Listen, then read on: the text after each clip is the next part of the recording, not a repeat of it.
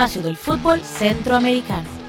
Muy buenas amigas y amigos de Footcast, el espacio del fútbol centroamericano. Les saluda José Soro y estamos hoy en un episodio muy especial porque cumplimos el primer centenar de episodios de este espacio, de este podcast que creamos en el 2017. Y bueno, y hoy tenemos mesa llena. Jonathan Corrales, bienvenido. Hola, hola José, y pues sí, bastante es difícil creerlo también, ya dos años de estar con este podcast, 100 episodios. Randall Sánchez. Hola José, hola Jonathan, hola Francisco, bienvenido nuevamente. Y hay un, un, honor realmente de esto que comenzó como un sueño de parte de ustedes y que luego lo volvieron a uno y estar cumpliendo eh, 100 episodios realmente esto es, esto es épico y me siento muy orgulloso de estar hoy en este micrófono. Hoy estamos en la casa de Randall, por cierto, grabando. Eh, Francisco Céspedes, bienvenido. Muchas gracias, José, Jonathan y Randall. Sí, definitivamente un gran logro haber llegado a 100 episodios. Es digno de reconocérselo a José y a Jonathan, sobre todo, que son los que han empujado esto con más fuerza, y, y Randall, que ha sido un apoyo importantísimo. Así que, bueno, ¿no? Esto es para lo que venga hoy. Y el episodio de hoy será un repaso al año fútbol 2019 para el área de Centroamérica. Así que vamos a hablar un poquito de eso, analizarlo, ¿verdad? Los datos. Y también contamos con aportes internacionales, así que agradecerles a todos por la audiencia. Recuerden que estamos en Instagram, estamos en Facebook y en Twitter con las cuentas Foodcast CR. Bueno, empezamos hablando de clubes y vamos a hablar un poquito de y un repaso de quiénes fueron los, los que ganaron en las ligas locales, tanto en el clausura, primer semestre del año, y el apertura que acaba de concluir. En el caso guatemalteco, el antiguo Guatemala Fútbol Club fue el campeón del clausura, la estrella número 4. Y en el Apertura se está jugando la final justamente en día antes eh, que estamos aquí en fecha de grabación a esa final que va ganando el Municipal y si por la víspera se saca el día que el Municipal ganó de visita en Antigua, muy probablemente el, equipo rojo será el campeón. De ser campeón llegaría a 31 títulos y ahí estamos hablando de un club muy, muy exitoso a nivel de Centroamérica.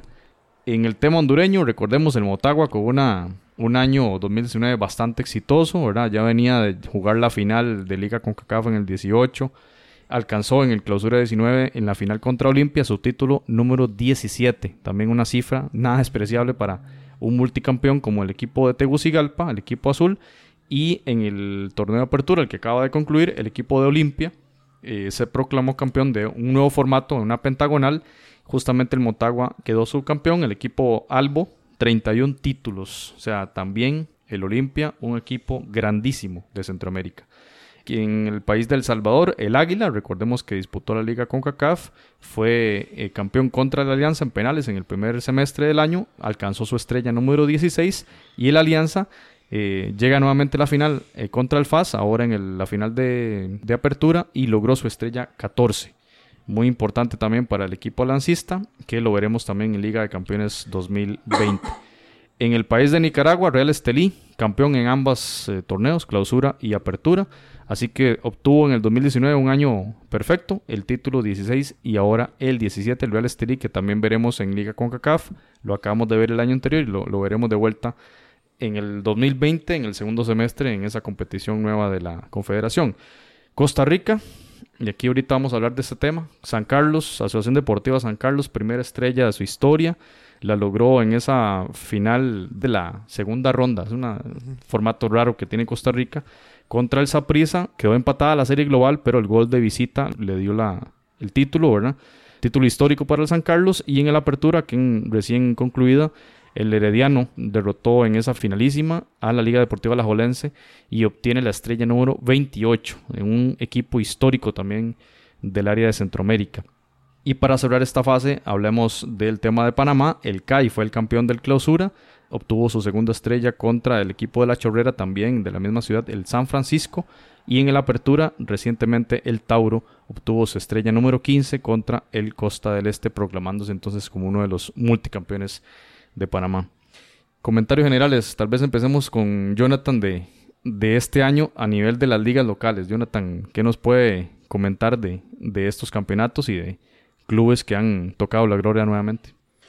Sí, bueno, en términos generales, tal vez empezando por el caso de Guatemala, uno ve un equipo como el Antigua que, si bien es cierto, está apoyado por un, un, empuje económico que ha tenido recientemente. Eh, es un proyecto que uno lo ve interesante, el estadio, el pensativo y, y una, una estructura que se le ve como que podría ser algo que perdure en el tiempo. Y de hecho, bueno, nuevamente en la final pierde por uno. Interesante. Por ahí en, en, El Salvador, ver el, un equipo como el Águila que vuelve a, obtener un título luego de, mucho tiempo de estar eh, más bien complicado en, El Salvador. Y al FAS que, bueno, de hecho llegó a la final y pareciera que es, es un proyecto que también a largo plazo empieza a, ver sus frutos, eh, incluso con aportes ya en la selección nacional. Y en el caso de, Honduras, ahí pareciera que la, cosa sigue muy similar. Ahí está el Motagua y está el Olimpia. Todavía no se, no se vislumbra, por ejemplo, que el maratón regrese o, o, incluso algún otro equipo como el Real España que sabemos que viene de capa caída, muy similar a lo de, a lo de Alajuelense en Costa Rica, es un equipo que, que, le ha costado en las últimas temporadas. Y bueno, en Nicaragua la hegemonía pareciera estar ahora del lado del Estelí, ya el tiempo que de los equipos de la capital pareciera que ya empieza todo a volver de cierta forma a la normalidad. En Costa Rica, bueno, podemos ampliar un poco en lo que está haciendo la Asociación Deportiva San Carlos, que, que bueno, de hecho ya viene la Liga de Campeones de CONCACAF, hay que ver, es un proyecto pues que se ve interesante, le están metiendo un aporte económico también importante. Esperemos que tenga un, buen suceso en la, Liga de Campeones y que también pueda ser algo que perdure. Más allá de eso, la Liga Deportiva Alajuelense aún no, no consigue su, título 29 y Herediano, que pareciera en este momento el, mejor equipo del país en cuanto a tal vez proyecto y, y, jugadores. Y finalmente en Panamá, que la cosa sigue tal vez no muy, no muy distinta a lo que se ha venido presentando en las últimas temporadas que no hay como un, equipo que domine completamente la, década. Anda ahí entre el Árabe Unido y el Tauro, básicamente, y con las irrupciones del CAI y tal vez hablando así brevemente el Costa del Este que llega a, una segunda final, pero aún no logra ¿verdad? conseguir algo. un equipo que acaba de, de, llegar a la primera edición. Randall, ¿qué apunte general sobre, sobre esos torneos y estos campeones? Bueno, ha sido un año bueno a nivel de futbolístico en Centroamérica, con las limitaciones que tenemos en nuestros campeonatos, ¿verdad? En nuestros mercados. Pero yo creo que sí se está viendo un mayor profesionalismo en el área. Eh, la liga CONCACAF mostró, por ejemplo, proyectó un poco lo que están haciendo cada país. Eh, me gustó mucho que, que la alianza fuera campeón. Digamos, eh, un equipo que, que se ha reforzado que ha hecho muy bien las cosas en El Salvador y que la liga con CACAF eh, llegó a semifinales. El Olimpia regresa nuevamente a un campeonato después de vivir algunos años bajo la sombra de su archirrival el Motagua, con alguna polémica creo que hubo, ¿verdad? Pero al fin y al cabo campeón, entonces eso habla, habla también de que el, retorno de un grande, ¿verdad? En Guatemala hace años veníamos hablando que había falta de protagonismo en los dos equipos grandes y vemos que está regresando al municipal, entonces eso sería bueno, bueno, me, inclino, me gusta mucho el proyecto de la antigua, digamos, se me parece mucho el proyecto que quiere ser San Carlos acá, ¿verdad? Pero también ya hace falta que uno de los dos grandes eh, también se coronen y ahí está el municipal sacando la, la mano. Eh, Nicaragua, ya lo hemos dicho, eh, tal vez como dice Jonathan, se está volviendo la normalidad, la hegemonía del, del Real Estelí es, yo siempre he dicho que es el equipo más profesional de Nicaragua porque tiene un estadio muy moderno. Y estuvo, le peleó al Santa Tecla en la Le peleó Santa Tecla, se alzó un poco un tiempo los equipos de la capital, como dijo, como dijo Jonathan, pero, pero sigue siendo el Real Estelí una ciudad muy futbolera, un estadio que ellos le han hecho mejoras, un estadio que puede competir en cualquier liga de Centroamérica. Entonces, yo creo que merece por el trabajo que tienen. Y en Panamá, ¿y qué se puede hablar de un histórico como el, como el Tauro, verdad? más bien me, me, extrañó, Panamá sí me quedó de ver mucho en esta pasada liga con CACAF. Eh, los equipos eh, no compitieron, fueron presa fácil. Pero tal vez es parte también de la reestructuración que está teniendo el fútbol panameño, inclusive a nivel de selección nacional. Entonces, eh, muy probablemente es una liga que siga en crecimiento. Entonces, tal vez veremos mejores mejores campeonatos el año que viene, pero por ahora de felicitar al Tauro y al, y al CAI, que son los dos campeones. El CAI que por cierto juega el, el, jugador favorito de Jonathan, ¿verdad? Omar Brownie. Pedí la camiseta de Omar Brownie a Navidad y no, todavía no ha llegado. Lo, lo pidió en contratación para San Carlos, pero vino, vino el otro, el compañero. Jorman. Aguilar. Jorman Aguilar. Pasemos a Francisco. Fran, en el caso costarricense, ¿qué tanto le viene a cambiar la cara al campeonato el hecho de, de un equipo como San Carlos, que venía de segunda división y, y llega muy rápido a su primer título? Yo creo que es importantísimo, no solo en el caso de, nuestra liga, sino en cualquier otro, otro campeonato, el, el que aparezcan estos nuevos protagonistas. Creo que le da mucho realce al, al torneo y siempre que aparece un, un equipo que disputa con los, con los tradicionales, creo que hay un ingrediente, digamos, especial en el campeonato. Lo que hizo San Carlos en el torneo de clausura fue realmente muy bueno. Un equipo que tuvo un desempeño sumamente parejo, sumamente constante, eh, al punto de que no hubo que llegar ni siquiera a jugar la, la final, como bien lo decía José al principio. Y creo que es algo, además, vamos a ver, estando nosotros aquí en esta zona, pues algo también muy, muy grato de haber vivido y, y disfrutado. Creo que es un pueblo que se lo merece y que estaba esperando esto desde hace, desde hace muchísimos años. Así que interesante el caso de San Carlos, el, el primer título, en el caso del CAI, el segundo título, en el caso de la Antigua, su cuarto título. Dentro de todos los equipos tradicionales que hay en todas las ligas de Centroamérica, creo que llaman la atención, digamos, esos casos excepcionales que se presentan cada cierto tiempo y que le dan, como decía al principio, un cierto realce, un interés, una expectativa diferente de pasar de un torneo donde usualmente hay tres, cuatro equipos en disputa, que aparezca un quinto equipo o incluso un sexto equipo, creo que es bueno para cualquier liga y, y pues en este caso muy bien por San Carlos. Enriquece, sin duda alguna, que haya nuevos campeones. Eso también lo hemos conversado y pues tenemos ese mismo pensamiento todavía. Compañeros, hablar un poquito de las desazones, de esos malos ratos o equipos que se esperaban que tuvieran un mejor rendimiento y no lo lograron. Uno ve, ya lo mencionó eh, Randall, Comunicaciones no está en esa lista de ganadores, no está en esa lista el Deportivo Saprissa, no está en esa lista Liga Deportiva Alajuelense, ¿verdad? Que, que tenía el año de su centenario, ¿verdad? Y que ya tenía rato, digamos, de esperar con ansias ese, ese torneo y no, no lo logró. Entonces, tal vez, no sé si, Randall, eh, esos malos momentos o equipos de los que esperábamos más que llevaron unos malos torneos de, del 2019. Sí, es, es, es lamentable, por ejemplo, eh, como un equipo como el Alajuelense ya lleva seis años de no ser campeón. Eso habla, digamos, habla muy bien de la competencia del fútbol de Costa Rica, el surgimiento o el resurgimiento de un equipo como el Herediano, que robó protagonismo a, a- a la liga, que anteriormente eran solo Saprissa y Alajuela. Pero también eso, eso habla de, de que es lamentable porque es una de las aficiones más grandes de Centroamérica. Entonces, ver cómo se han quedado en la orilla en los últimos años es lamentable y, y no sabemos si eso se va, va a perdurar más o no, porque conforme pasan los años la frustración va creciendo. Y en el caso del Comunicaciones igual también. El Comunicaciones es un equipo que históricamente tenía inversiones muy grandes en, en Centroamérica y que ahora lo vimos en la liga, en la liga con CACAF. No hizo una mala liga con CACAF, pero aún así no es ese equipo poderoso, ¿verdad? De grandes fichajes que uno estaba acostumbrado a ver. ¿Te acuerdas, Francisco, en los noventas que se llevaban los mejores jugadores de Centroamérica y los tenían en sus planillas? Y vimos que no, que no, no está contando así. No sé si, si el respaldo, el grupo que lo respaldaba en esas épocas ya no está eh, ap- apoyándolos, eh, entonces no- económicamente no son tan poderosos como lo eran en otra hora. Y bueno, regresó el Olimpia. El Olimpia estaba en esa lista también. El Olimpia ya tenía que tres torneos, cuatro torneos ser campeón. Y, Tres años, sí, tres años y Tres medio. años. El para- Motagua era el hegemónico. eh, y ahí se, se cruzó el maratón y se cruzó el, el Honduras Progreso y, y mismo Real España apareció en esos, Sí, eh, en esos, en torneos. Bueno, ya, ya la afición del Olimpia eh, puede respirar tranquilo de que otra vez están en el podio. Eh, un equipo histórico. Eh, también han desaparecido equipos como en Panamá. El, el, el Plaza Amador no se ha vuelto a saber mucho de ellos No. tampoco. Y en El Salvador el FAS. Que Ya lleg- tiene, Llegó a la final. sí, llegó a la final, que es una gran sorpresa, pero el FAS también tiene una sequía de más de Y es el de más títulos. Y es el Creo de que más son títulos. 17 los que tiene el FAS y Águila como 15. Ujú.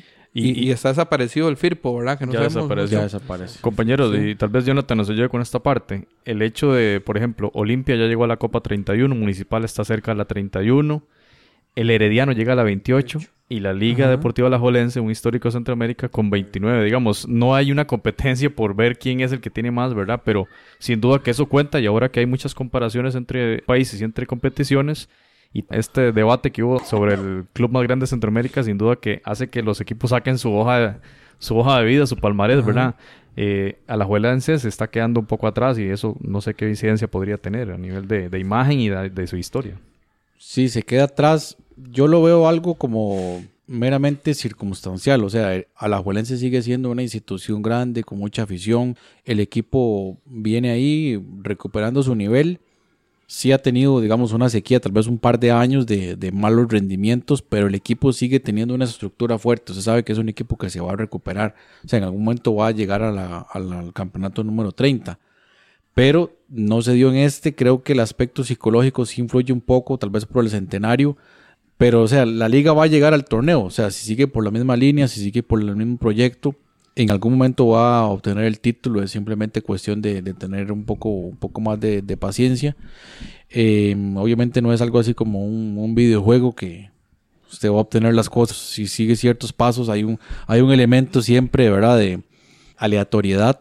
Pero lo va a conseguir y le beneficia a Costa Rica. A Costa Rica le beneficia que la liga esté bien, que Zaprisa esté bien, que Herediano esté bien no le beneficia lo que ha, sucedido tal vez en otros torneos donde hay un equipo que arrasa durante una década, más bien le, le sirve esa competencia, a mi criterio. Footcast, el espacio del fútbol centroamericano. Eh, compañeros, vamos a escuchar un par de aportes de compañeros centroamericanos que nos han realizado, eh, nos han mandado sus eh, versiones de lo que ha pasado en sus países. Empezamos con Marcela Morales, ella es periodista deportiva de Canal Antigua y se estrena acá en Footcast. Así que bienvenida Marcela para que nos cuente el resumen.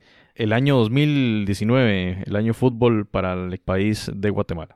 Hola, ¿qué tal? Mucho gusto. Soy Marcela Morales, periodista de deportes de Guatemala y les voy a contar un poco de lo que fue nuestro fútbol durante el año 2019.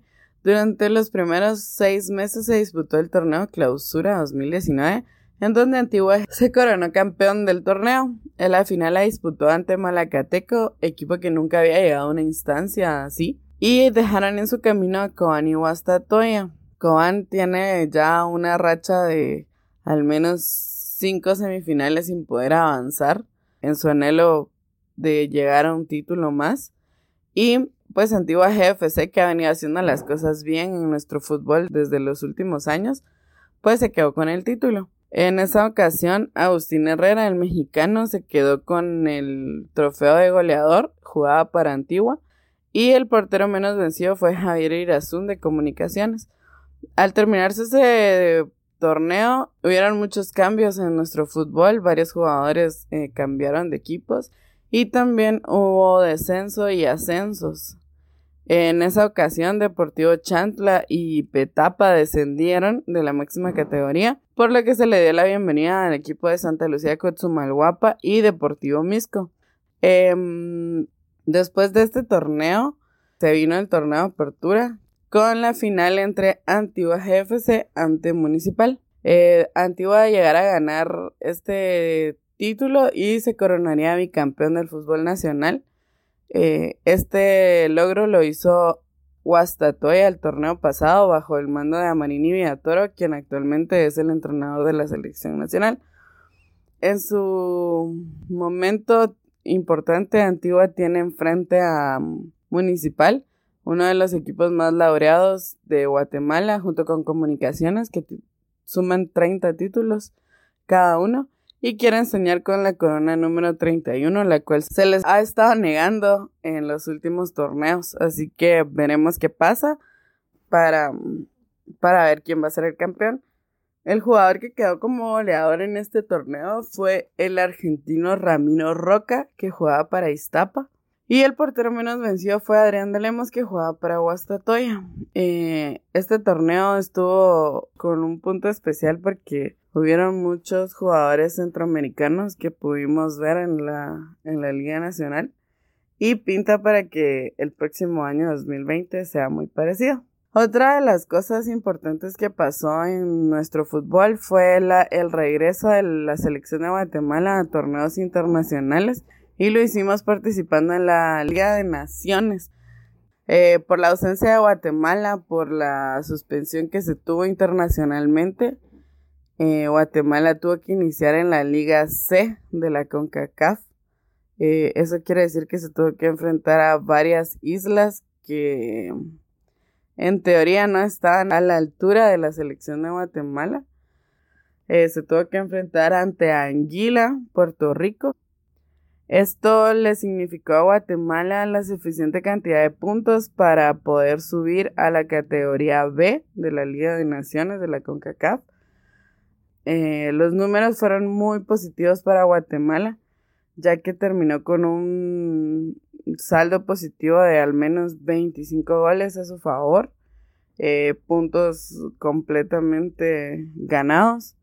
Y sobre cualquier otra cosa más que los estadísticos, creo que le dejó a la selección de Guatemala mucha seguridad eh, que era la que se había perdido. El volver a jugar internacionalmente, el volver a tener una selección activa y ese tipo de cosas fue algo positivo para la selección de Guatemala. Eh, durante el próximo año Guatemala estará buscando acceder a la Copa de Oro del 2021, si no estoy mal porque a la actual ya no se podrá. Entonces creo que Guatemala está a poco dando pasos para regresar al, ámbito internacional y eso es lo más positivo que, que tuvo nuestro fútbol. Eh, fue un gusto compartir con ustedes, les mando un gran abrazo y estamos siempre pendientes. Bien, muchísimas gracias a Marcela, bueno, y la esperamos que nos siga aportando acá en, Foodcast. A ella la pueden seguir en Twitter, en la cuenta Marce Morale-G. Ella normalmente está tuiteando sobre eh, los equipos del fútbol chapín, así que la podemos seguir a ella ahí en Twitter. Muchas gracias de nuevo, Marcela, por su aporte. Continuamos con Julio César Cruz, a quien saludamos y felicitarle realmente por ese reportaje que hizo sobre el tema de Henry Figueroa. Y Julio César nos regala también su aporte del año 2019 para los clubes de Honduras y también para la selección, la H. Entonces, adelante y bienvenido, Julio César. Hola, ¿qué tal amigos? ¿Cómo están? Un gusto siempre y desde ya les deseo un feliz 2020. Les agradezco por la oportunidad que nos han brindado en este año de poder compartir y pues a cada uno de ustedes en cada uno de los países del área los mejores deseos desde Honduras. Hablar de lo que, de lo que pasó en nuestro país este año eh, ha dejado pues algunas cosas buenas, otras malas. Eh, empezamos con el tema de la selección nacional de Honduras que en el mes de marzo de este 2019 tuvo a su técnico, el uruguayo Fabián Coito, un técnico que está dirigiendo por primera vez en CONCACAF. Su primera prueba de fuego fue la Copa Oro, en donde nos fue fatal. No pasamos la primera ronda, perdimos dos partidos, ganamos uno. Y ya después del segundo semestre, terminando el año, pues mejoramos, mejoramos la situación, ganamos partidos importantes, aseguramos el boleto al hexagonal final, que es lo que se pretende y el técnico pues ha ido encontrando nuevas piezas. Eh, ya poco a poco le va dando continuidad a ese recambio generacional que empezó Juan Luis Pinto y que pues ahora él lo sigue uniendo nuevos, nuevos futbolistas. Eh, un 2020 donde Honduras estará en la semifinal de la Liga de Naciones, después de eso iniciará el hexagonal final y pues veremos qué nos depara el futuro de la mayor. A nivel de sub-23, la medalla de plata en los Juegos Panamericanos, eh, que le da un buen augurio a esta selección sub-23 de cara al preolímpico de la CONCACAF, pensando en que podemos lograr nuevamente un boleto a los Juegos Olímpicos, en este caso a Tokio 2020, una generación de futbolistas sub-23 que algunos ya están en la mayor. Caso es el capitán Denil Maldonado, capitán de la sub-23, que es titular ya con la selección mayor. En cuanto a clubes, eh, lo que pasó acá, dos campeones en el primer semestre fue Motagua, quien en ese momento consiguió el bicampeonato y ahora en diciembre fue Olimpia, ya con un nuevo formato, no hubo final en Honduras y no hubo necesidad de jugar final en Honduras. Olimpia eh, evitó una final ante Motagua, en este caso que Motagua pues estaba peleando un tricampeonato y no lo pudo conseguir.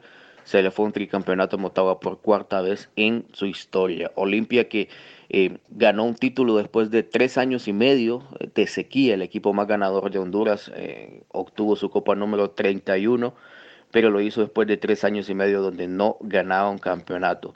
Motagua de Diego Vázquez que se mantendrá después de pues no haber ganado el campeonato y Olimpia con Pedro Trollio, un técnico que, ha dirigido en primera división de Argentina.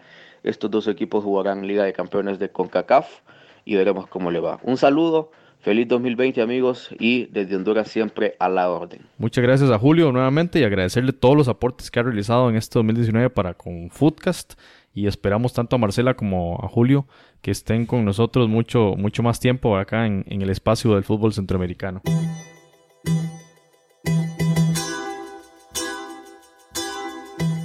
Usted puede escuchar otros episodios en footcast.org. Eh, pasamos al, al, torneo internacional, Liga de Campeones, que se disputa de febrero hasta el mes de mayo y donde nuestros representantes cayeron como, como muy fácilmente en la ronda de octavos de final. Recordemos, el maratón cayó en un estrepitoso 11-2 contra el Santos Laguna de México. El Saprissa cayó luego de derrotar a Tigres en, como local perdió 5-1 en el Volcán y la serie termina 5-2, eliminado el Saprissa en fase de octavos. Guastatoya 3-1 en la serie contra el Dynamo Houston. El CAI es el único representante centroamericano que logra pasar esa fase de octavos, eliminando al Toronto con un contundente 5-1. tenía Omar Brownie. Tenía al jugador de favorito de Jonathan. El crack. Herediano que hizo un buen partido de, de ida contra el Atlanta. 3 a 1 le vencen en la casa de Don Eladio, pero cae y sucumbe 4-0 en, en, Atlanta.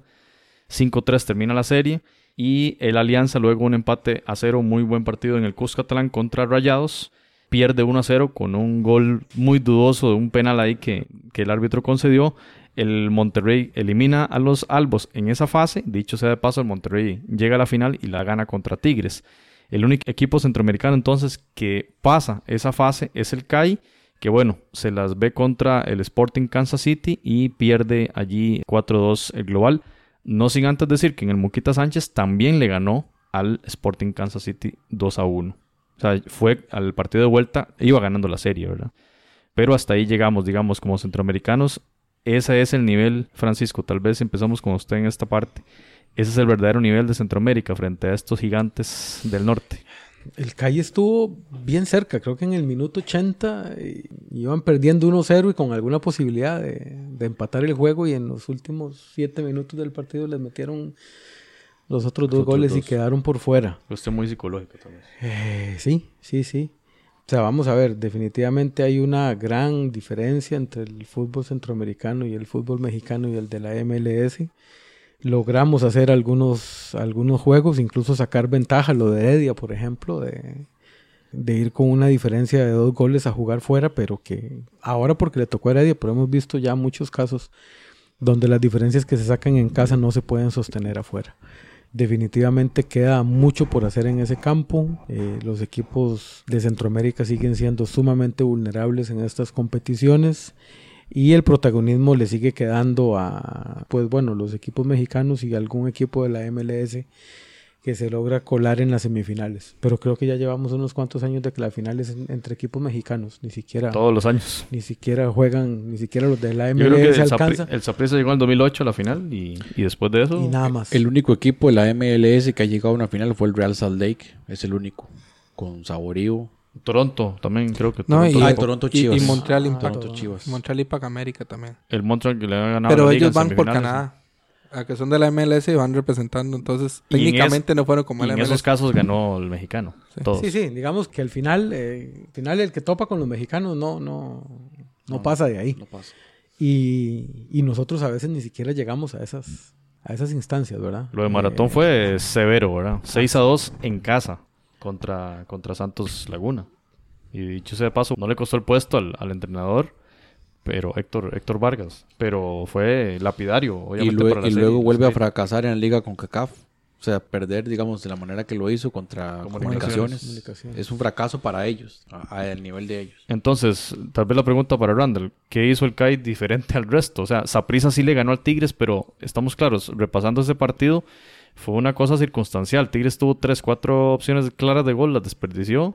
Y Saprissa la, la de Johan Venegas y, y gol, y, Y gol. y- y logró el, el triunfo. Pero en, en la vuelta fue apabullante la diferencia. ¿Qué hizo el CAI diferente, Randall?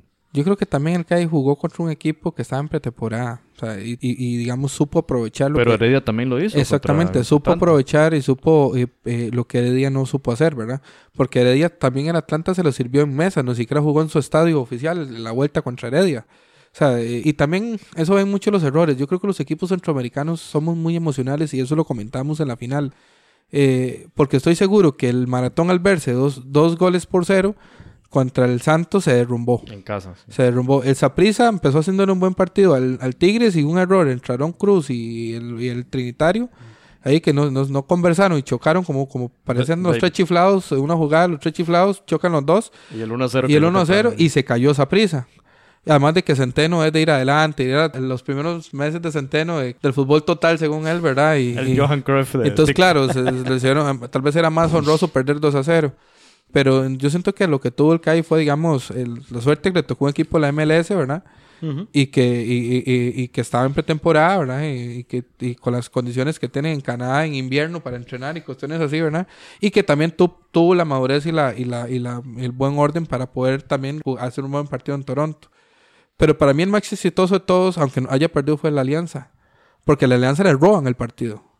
Que el equipo que la postre es el campeón. Seamos honestos, es más poderoso el Monterrey que el Toronto. Y el Alianza le hizo un partidazo al Toronto. En, en El Salvador tuvo sus opciones y estuvo muy ordenado en el, en el famoso gigante de acero que tanto presumen. Y si no ha sido por, por una cuestión que se salió de la manga, que todos sabemos que fue una cuestión descarada, el Alianza se quedó. Entonces también hay que reconocer. Ahora ven, la pregunta que le hacías a Fran, ¿este es el, ni- el nivel de, de nuestro fútbol? Sí, también hay que ser honestos. Somos economías muy pequeñas, equipos muy pequeños. Y tal vez podemos hacer buenos partidos. Ahora me hizo mucha gracia ver a los mexicanos muertos de risa y hablando de las diferencias porque el Monterrey perdió por un gol con el Liverpool. Seamos honestos, la Liga Premier es superior a la mexicana y no por un buen partido que hicieron, van a decir que estar igual.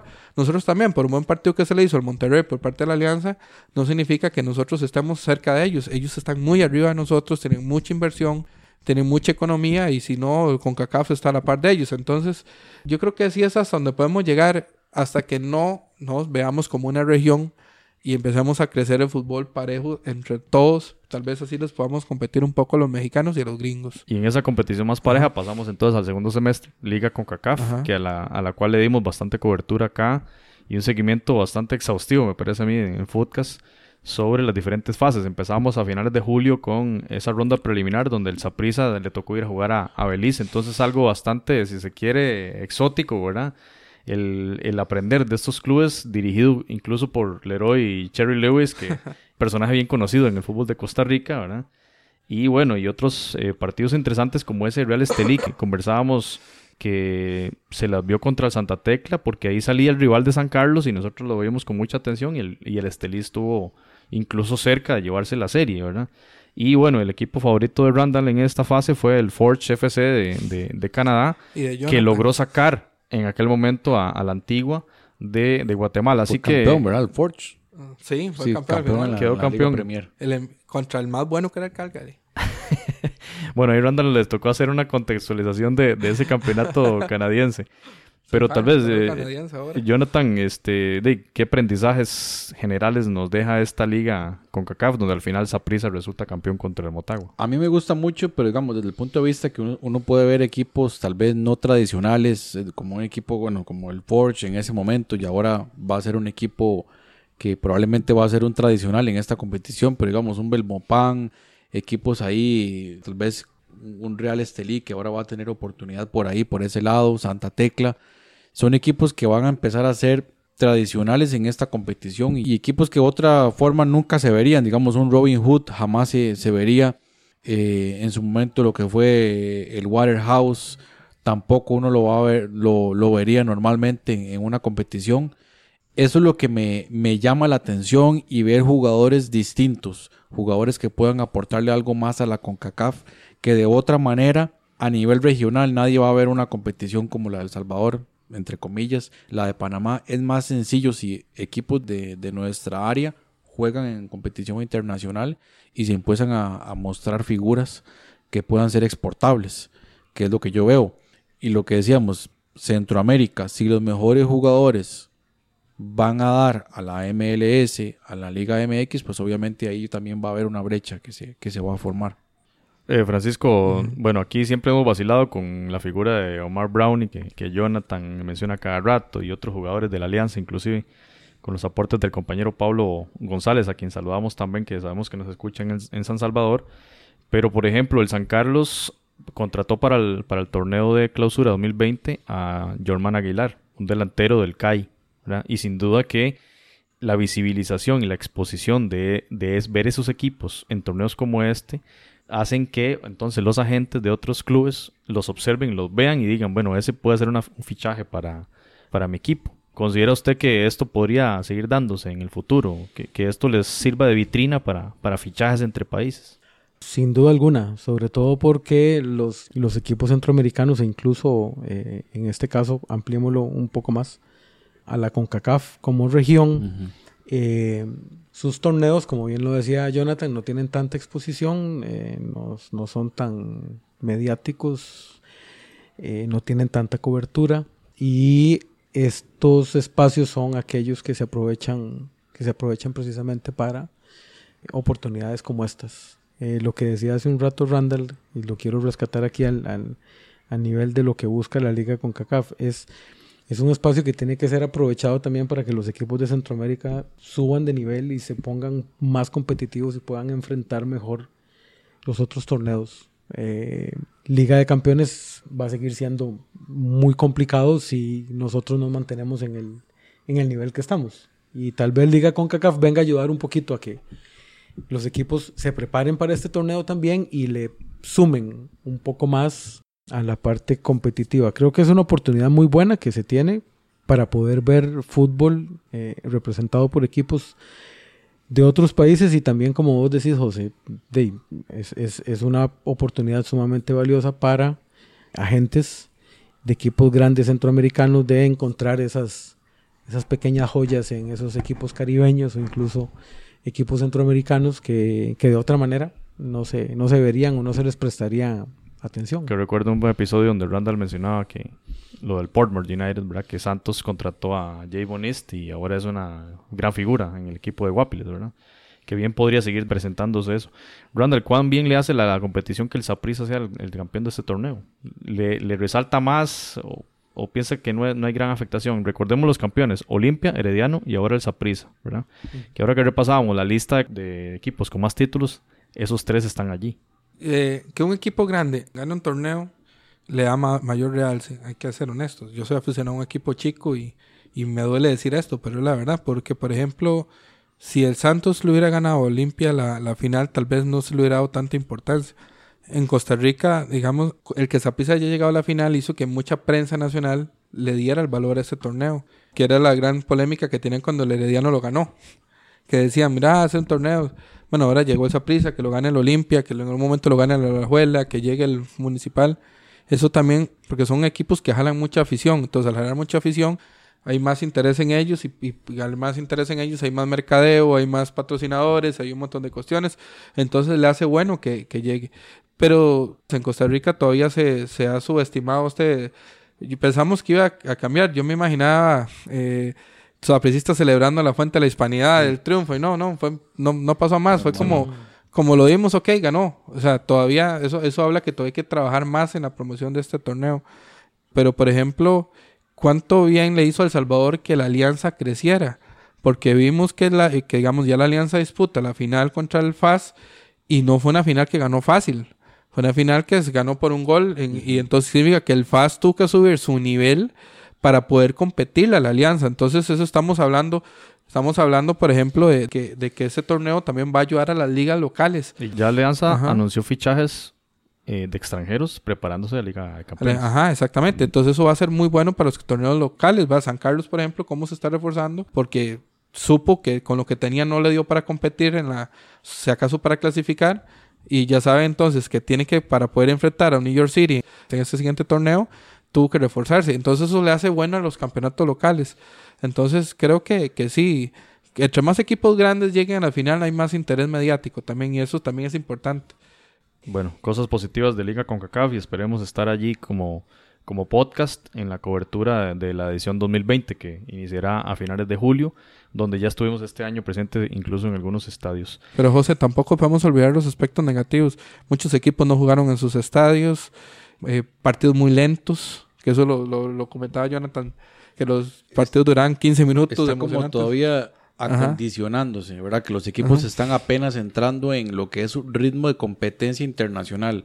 Dicen, San Carlos tal vez viene a jugar un partido contra Santos o Cartago y va a jugar un partido contra el Santa Tecla que, o el Alianza, partido contra el Alianza, un equipo superior y que lo lleva a jugar al, tal vez a su máximo nivel.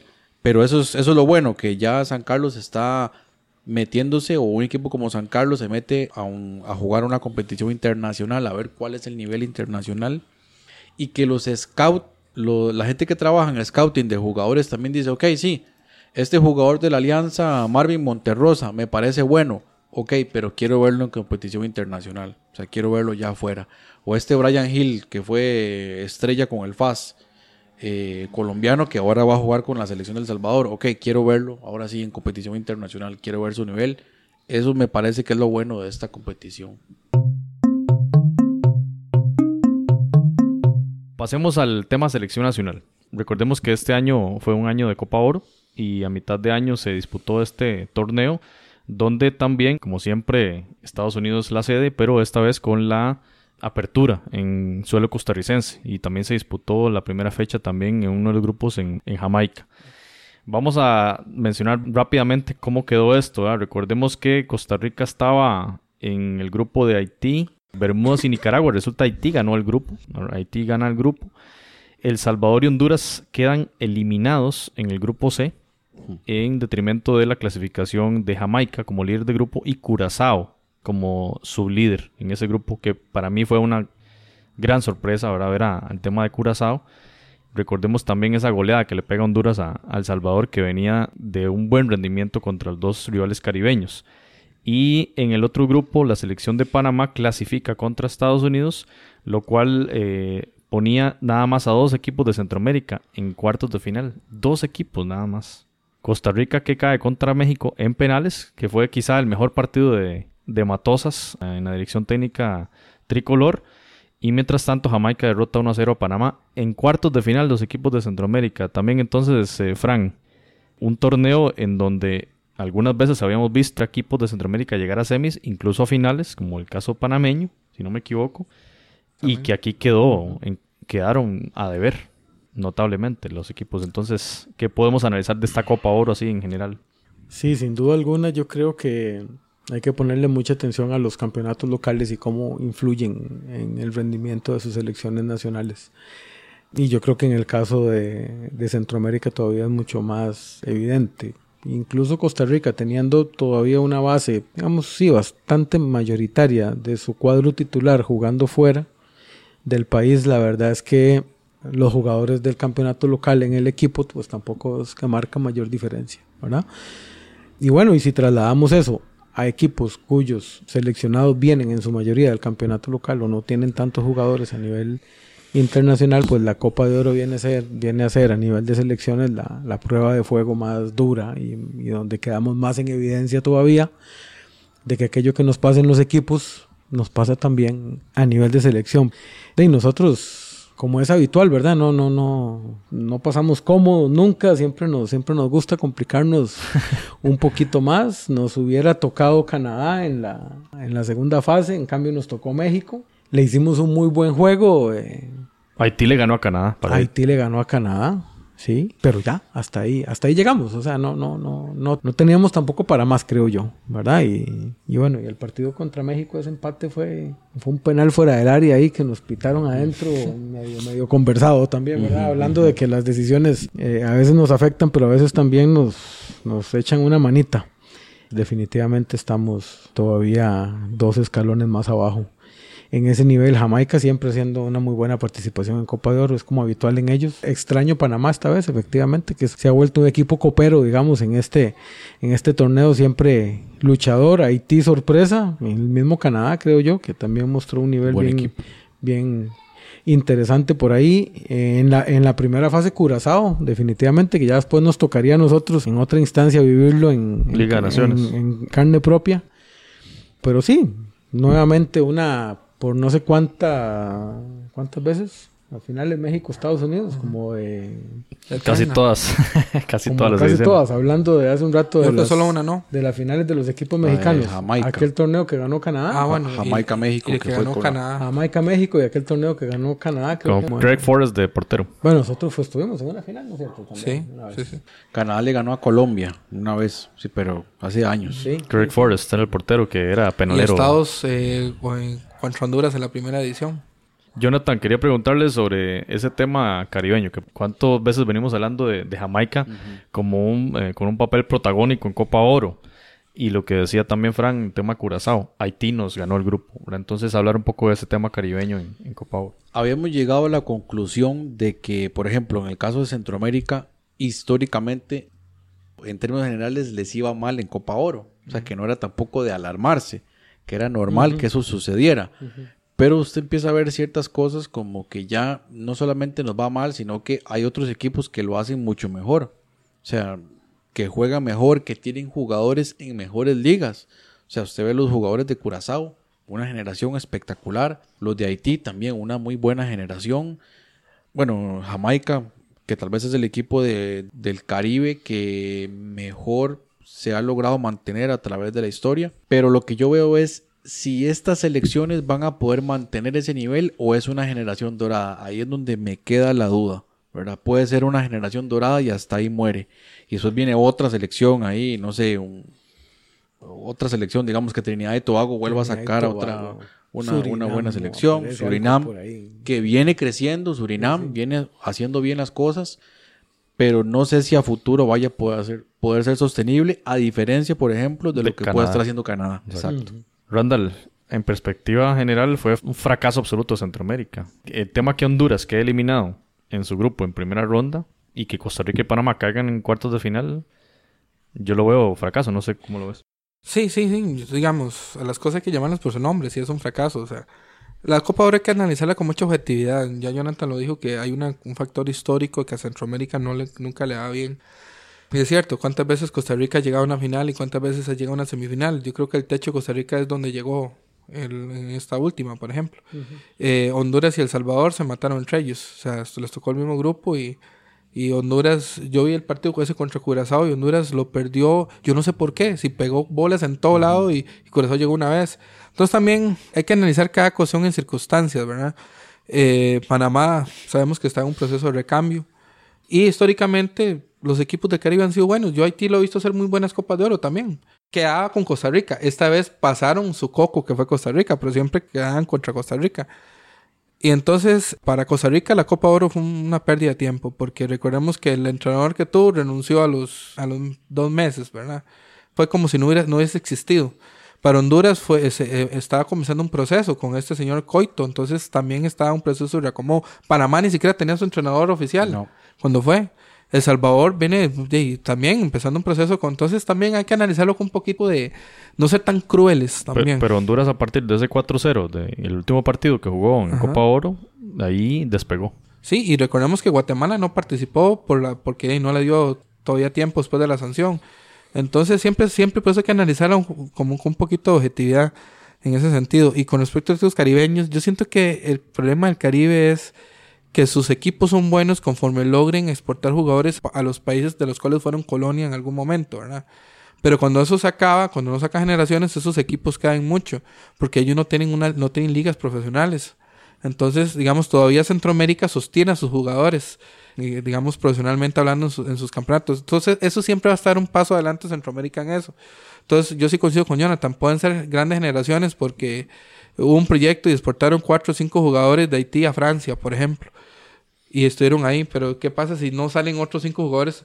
O sea, ¿quién sostiene esos, países? Pasa lo que está pasando con Trinidad y Tobago ahorita, que Trinidad y Tobago está desaparecido del mapa cuando antes era un equipo que pulsaba ir a mundiales y que polémicamente fue a un mundial, porque sigo pensando que esa victoria contra México que sacó a Guatemala, todavía no me la, no me la trago mucho, ¿verdad? Puede ser que Haití sí logre mantenerse, como dice usted, que históricamente ha tenido, pero otras tipo Curazao es que yo digo, puede ser que no. O sea, que usted no lo ve, no lo ve en selecciones menores ni siquiera ahí compitiendo. Yo pienso que tal vez ahora que la FIFA va a ser más flexible con las ligas internacionales, digamos que, que se haga un campeonato de 3, 4 países, si el Caribe logra que lo hacen, lo hacen cricket, creo que tienen una sola selección caribeña que compite, cuestiones así, que se fusionen 3, 4 países y logren crear una liga eh, profesional, entonces ahí sí yo le podría decir si pueden, porque tienen jugadores profesionales que sirvan, porque casi los, los jugadores de la liga, siempre, las ligas de los países siempre son los colchones que tienen cuando no tienen tantos legionarios, y eso es lo que el Caribe le hace falta. No tienen ligas profesionales que los hagan sostener generaciones de generaciones. Todavía no les pongo como que nos han superado, Están ahí, pero no, todavía no. Frank. Sí, reitero la importancia de los, de los torneos locales, ¿verdad? O sea, en, en- en el Caribe creo que los torneos locales, no sé, salvo, ¿qué? Jamaica. O, Ni aún así, yo creo que ni Jamaica aún no así, ¿verdad? Trinidad como- debe tener. La Liga Premier de, de Jamaica es, es bastante... Yo incluso no la vería todavía profesional. Hay unos equipos profesionales, pero no todos. amateurs todavía. to- Entonces, que imagínate el, ju- que- el jugador estrella lo compró el Santos de Guapiles, que era Jimmy Entonces, imagínate. imagínate, que en esos equipos, con una liga del nivel que sea, pero bien que mal, con una cierta liga, todavía eso medio sostiene un poco la competición. Aparte de que Jamaica sabemos que históricamente ha tenido jugadores en, en la Liga Premier y, y en la MLS, ¿verdad? Pero sí, definitivamente estos, estos otros países caribeños, mientras no tengan una estructura medianamente funcional ahí, fútbol no es ni siquiera una prioridad para ellos y todo. Pero en algún momento logran reunir cuatro, cinco chavalos que la están pegando en algún lado y arman un buen equipo y, vienen y complican, o complican o le ponen emoción a la O eliminatoria, superan, dependiendo o superan como pasó en esta o vez. superan, dependiendo como uno quiera, dependiendo como uno quiera verlo. A veces coinciden precisamente resurgimiento de estos equipos que juegan. Siento yo que tienen una gran ventaja y es que son equipos que llegan a jugar como muy relajados, muy distendidos. No hay presión. Na- la nadie presión espera es gran cosa de ellos. Hablábamos hace un rato fuera de, de micrófonos del, del impacto tan fuerte que la prensa tiene diga, en, en- en- en estos aspectos. Y es equipos donde la prensa no mete ningún tipo de, de presión tampoco sobre las federaciones o sobre el cuerpo técnico y todo. Entonces pareciera que eso se convierte en una gran ventaja para ellos y llegan y juegan de una manera como muy relajada. Eh, mientras nosotros y otros equipos centroamericanos vamos con la presión de nunca haber ganado la copa, de nunca haber tal cosa, de nunca haber tal otra, ¿verdad? Y al final nos termina pasando factura. En algunos casos todavía mucho más grave como el de El Salvador y el de Honduras que acabamos. Y un caso también De grave Brasil. en Nicaragua, que llegaba a una Copa Oro más y ni siquiera anotó. Ni siquiera notó. Y le- recibió ocho goles. Sí, yo preguntaría incluso si nos estamos tomando con seriedad la Copa de Oro. Yo, yo no sé si hasta cierto punto el hecho, ese, ese fantasma que nos aparece cada cierto tiempo de que no la hemos ganado. Para mí el problema es cuando está en medio de la eliminatoria. Ahí sí yo la veo muy Pero, atrasada. pero eso Yo que dice creo Francisco, no- creo que no le estamos dando la importancia que merece y como que vamos ahí a ver qué pasa. Como que ya se sabe que va a ganar esta... yo estoy, de, Exactamente. yo estoy de acuerdo con Francisco porque yo creo que salvo la selección de Costa Rica que vino el 2014, que venían con todos los jugadores contratados en España en toda la cuestión, ¿verdad? Que sí se le pidió un poco por parte de la afición ganar la Copa de Oro. Y lo dijo Brian Ruiz también. Ajá, pero digamos, solo Navas no vino o sea, en, esa, en ese torneo. Pero digamos, yo creo que usted hace un sondeo de la afición de cada país de Centroamérica y no ven como, como presionar a la selección que tenemos que ganar, que, que sí pasaría en México. Si México no gana la Copa de Oro, ya sabemos a todos los última palabra y fútbol picante y toda esa gente Le echando al entrenador. Entonces, también eso, lo que dice Francisco es muy cierto. Tal vez nosotros, y históricamente yo recuerdo que nosotros empezamos a tomar esta Copa de Oro hasta hace como 10 años, pero antes siempre mandábamos equipos B también. Incluso, inclusive una que quedó en tercer lugar habían mandado jugadores de Carmelita, Carmelita. y Pérez de León y que ni siquiera Un estaban empate jugando de hexagonal. Costa Rica en el Azteca, 1 a 1. que Imagínese.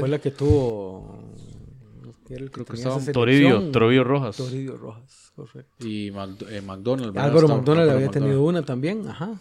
Eh, los entrenadores hablan de eso, de que no es prioridad. No es prioridad. Costa Rica tal vez ha tenido la de la Copa Oro del 2001 o 2002 fue, que se llegó a la final, Ajá. que iba casi la selección de, de Corea-Japón con Guima. Y esa que la llevó, ya la llevó Wanchop. eh, o Oscar Ramírez. No fue Guancho, que, que, fue el famoso penal en el último minuto, el tiempo extra contra México. Ah, el que, el ok. que se inventó el, que se inventó el árbitro. El tema es por qué no ir, o sea, la máxima competición de selecciones de, De- la de Confederación. hecho, ahora ¿Por qué no ir a tomarlo en serio? González- ¿Por qué? Ronald González hablaba de que esta Liga de Naciones tampoco era prioridad y nunca le hablaron de que era prioridad. Siempre lo vio como algo de ir a probar jugadores. de trámite. pero no se le ve el potencial que tiene para Costa Rica, o sea que tiene un montón de cosas más que podría aportarle. Como selección, digamos, de categoría ahí, dos. Y pasando al tema de Liga Naciones, este, que menciona Jonathan, bueno, fue un tema que se, digamos, entreveró con el tema del ranking FIFA. Recordemos que en este 2019 sale el tema de la hexagonal para Qatar 2022 y se habla entonces de que depende de la, de la posición en el ranking si usted califica la hexagonal. Esto sale en el 2019, causó un boom, especialmente en El Salvador y especialmente en Panamá.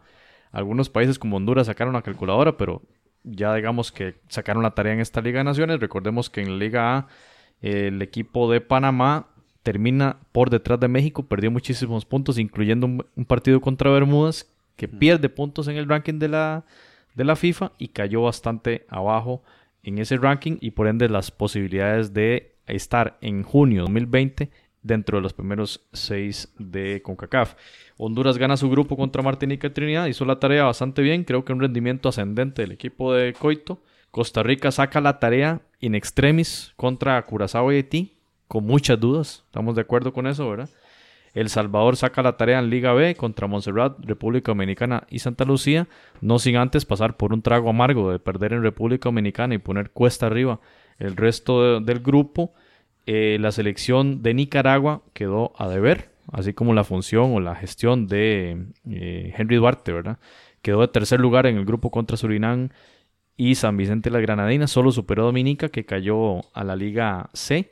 Así que Nicaragua se mantiene en esa Liga B y además complicadísimo eh, todo el resto de la gestión de, Duarte. Y en la Liga C, sí hablar de Guatemala, que Guatemala ascendió porque, bueno, tenía rivales como Anguila y Puerto Rico bastante débiles y lo superó como debía hacerlo y ahora está o asciende a la, a la Liga B. Randall, eh, en general, ¿qué le parece la Liga de Naciones para estos equipos de Centroamérica? ¿Es funcional? ¿Trae algún aporte? ¿O es un invento más de la CONCACAF que no va a tener ningún impacto en nuestros equipos? Es funcional en el sentido que influye en el ranking FIFA y ya sabemos que el ranking FIFA va a ser va a ser ahora, si, bueno, si la CONCACAF lo mantiene y no lo cambia, va a ser requisito para futuras hexagonales. Entonces, en ese sentido funcional. No quiero caer en el mexicano que la, la menosprecia del todo, pero sí creo que es un torneo muy complicado y un torneo que realmente va a pasar años para que realmente sea importante. Si la Copa de Oro todavía no ha despertado ese interés o esa presión por ganarla, mucho menos una liga con una liga de naciones que apenas está y que implica eh, mover jugadores, manese como un Keylor Navas, moverlo hasta Haití, por ejemplo, para jugar un torneo que ni siquiera está clasificando a un mundial. Entonces, le falta mucho ese torneo, le falta mucha competencia. Es obvio que la CONCACAF lo hizo para que los equipos que no figuran dentro de los primeros puestos en el ranking FIFA tengan competencia, porque de lo contrario terminan sus eliminatorias empezando el, digamos, en las primeras etapas y no vuelven a aparecer nunca como Anguila y ese montón de países, todos los, los quiere tener en competencia, pero sinceramente tampoco va a ser un es un torneo que, que sea, que, que digamos, que sea la panacea del desarrollo del fútbol de Centroamérica. Habrá que darle tiempo, pero por ahora crea más costos y más problemas para, digamos, nuestros países, incluyendo México, que tiene tanto legionario, mover tanto legionario para ir a jugar a Martinica, Bermuda. Bermuda, esos lugares, por ejemplo. Entonces, más bien, por ahora es un problema, pienso yo. Eh, Fran, en el ranking de la FIFA, México, por supuesto, primer lugar, Estados Unidos en el segundo lugar. Costa Rica logró in extremis ahí, luego de esos eh, resultados de noviembre, pasarle de nueva cuenta a Jamaica. Está en el tercer puesto del ranking. Jamaica está de número 4. Honduras, digamos que está bastante arriba de El Salvador, que es el sexto lugar. Y bueno, ahí esa pelea por el sexto lo tienen contra Canadá y Curazao. Pero a Canadá, El Salvador le saca 15 puntos. Fue un año de mucho volver a ver el ranking, de mucho volver a ver la calculadora y de ver también contra quiénes jugaban los rivales. Yo pienso, por ejemplo, Panamá, cuando veía que tenían que ir a la Azteca a jugar ellos y El Salvador jugaba contra, contra las islas, ¿verdad? Claro. Como que había una desigualdad ahí extraña que tenía que ver con un tema administrativo también, de cómo se determina en los escritorios la forma de jugar la eliminatoria. Entonces, ¿cómo podríamos hacer un cierre del año, ¿verdad? Esto es una, una mezcla extraña entre decisiones de los directivos y una competencia un poco desigual. Sí, uno creo que de primera entrada pensaría que esta nueva forma nos, nos ayuda, nos beneficia a Costa Rica, por ejemplo, ¿verdad? Por, de, por la posición que ya traía y porque, porque al final logra, eh, logra sortear el, el grupo.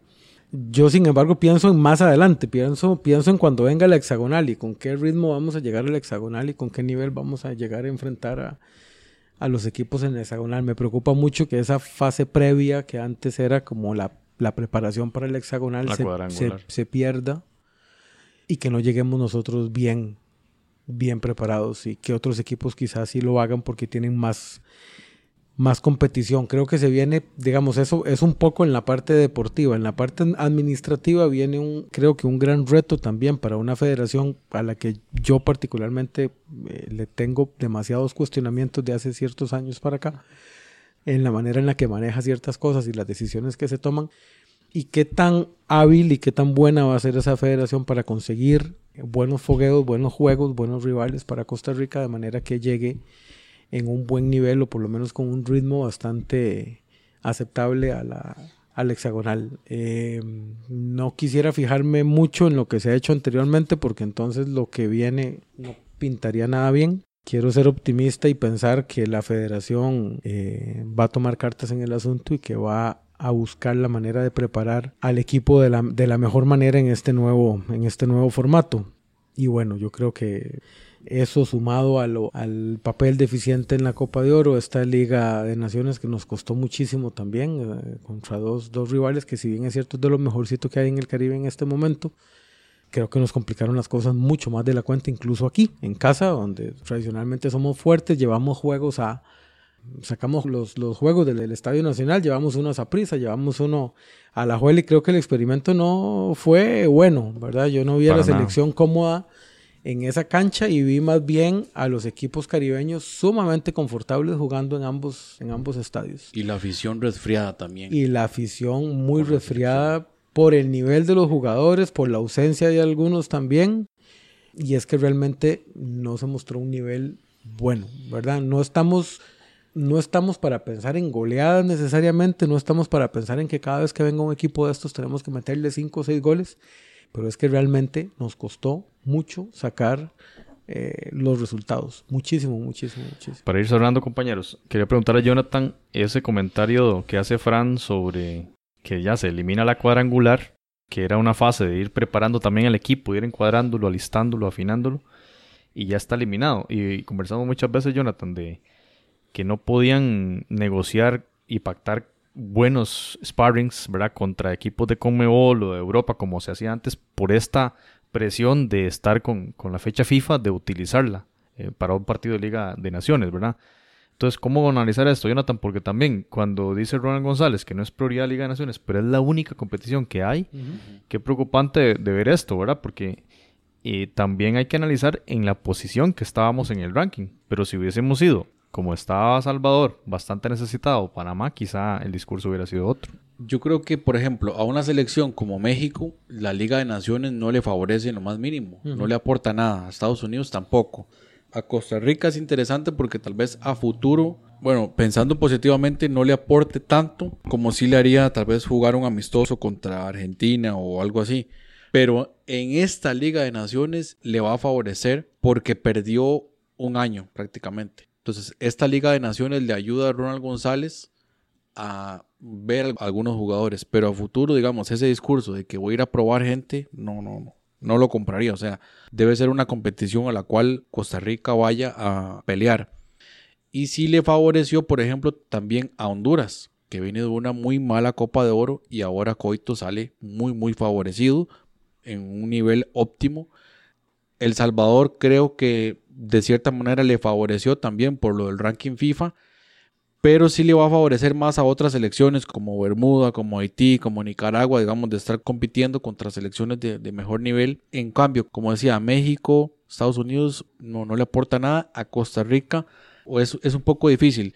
Porque en este caso, como le digo, en esta competición me parece que le va a favorecer por eso, porque le permitió darse cuenta realmente del nivel que está y lo que le hace falta trabajar pero a futuro puede ser que lo prive de tener amistosos de mejor nivel. A nivel de, balance general, al menos tendremos un equipo centroamericano más en la próxima edición. Que bueno, ¿cuándo va a ser la próxima edición? Suponemos que antes de la eliminatoria del Mundial siguiente. Poco extraño eso también, una competición con una frecuencia tan extraña, porque ya El Salvador subió de la Liga B a la Liga A y estará Panamá, Costa Rica, estará Honduras y ahora El Salvador. Entonces va a tener a nivel general centroamericano, eh, digamos que hay un balance positivo. Y cerremos con Randall. Estamos de acuerdo que Honduras fue la selección más ganadora de, este año para Centroamérica. Lo ve así y que por el otro lado podemos poner a Nicaragua, ¿verdad? Con su rendimiento negativo por todo donde se le mire, así como Panamá, que pasó por procesos dolorosos, especialmente por el quedar fuera de ese sexto lugar del ranking.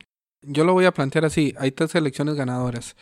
Honduras, porque pudo tener más tiempo de trabajo coito y pudo ir, digamos, consolidando un equipo que es bueno. O sea, lo que le hacía falta era trabajo. Ese tipo de torneos como la Copa Oro a veces no son reflejos, ¿verdad?